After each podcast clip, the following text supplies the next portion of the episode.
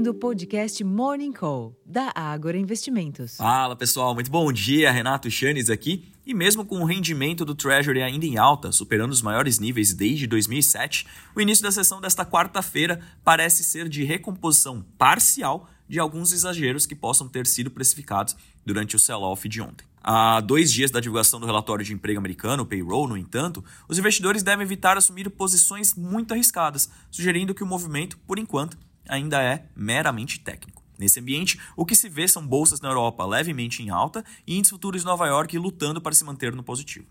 Para além das bolsas, os contratos futuros de petróleo recuam, revertendo leves ganhos de ontem, enquanto que os preços futuros de minério de ferro recuaram 1,05% na madrugada em Singapura, cotados ao equivalente a 115 dólares e 45 centos por tonelada. Relembrando mais uma vez que, em função da Golden Week na China, essa semana utilizaremos como referência os preços de Singapura. Na próxima semana, passaremos novamente a utilizar a referência de Dalian. Esse ambiente externo ainda inspira cautela para o investidor local e sugere que os ativos locais continuarão pressionados. Ontem, por exemplo, o Ibovespa caiu 1,42%, atingindo a menor pontuação de fechamento desde o dia 5 de junho. Em termos de direcionadores, ontem à noite a Câmara dos Deputados encerrou a votação do Marco das Garantias, uma das apostas do Ministério da Fazenda para destravar a concessão de crédito no país, aumentar o consumo das famílias e impulsionar o crescimento econômico, o que poderia sim trazer algum alívio hoje. Além disso, o relator do projeto de lei que prevê a tributação de fundos offshore,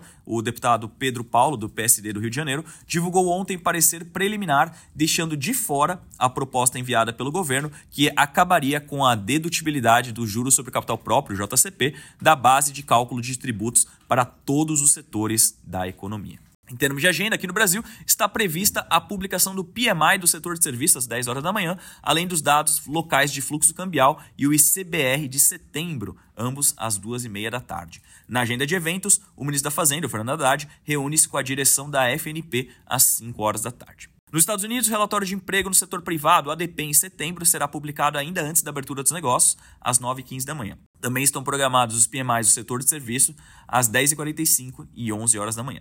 Entre os eventos, os dirigentes do Fed, Jeffrey, de Kansas City, e Louis Catlin, de St. Louis, às 11h05 da manhã, e a diretora Michelle Baume, às 11h25, discursam publicamente. Na Europa, os PMIs finais de serviços da Alemanha, da zona do euro e Reino Unido ficaram acima das expectativas, enquanto que o índice de preço ao produtor, o PPI da zona do euro, caiu 11,5% em agosto, ante igual ao mês do ano passado, de um recuo de 7,6% em julho, mas levemente abaixo da previsão de queda de 11,6%. Já as vendas do varejo da zona do euro caíram mais do que esperado em agosto ante julho. Ainda hoje, a presidente do Banco Central Europeu, a Christine Lagarde, fala na Universidade de Colômbia, em Nova York. Bom, pessoal, como vocês podem ver, hoje aparentemente é um dia de recomposição parcial nos mercados internacionais. Pode sim trazer algum direcionador para o nosso mercado, mas ainda assim a tendência é que exista pouco interesse pelos ativos locais. A gente observa isso muito claramente no fluxo de negócios. O mês de setembro foi o menor em termos de fluxo nos últimos 14 meses e esse início de outubro também tem sido bastante fraco em termos de interesse, seja do investidor local, seja do investidor internacional, o que faz com que a amplitude do movimento seja exacerbada. Então, cautela para as operações de curto prazo, para quem está observando prazos mais longos, começam a surgir excelentes oportunidades para quem for carregar os ativos, porque os descontos ainda permanecem nos ativos local. Eu vou ficando por aqui, desejando a todos um excelente dia, uma ótima sessão e até a próxima. Tchau, tchau.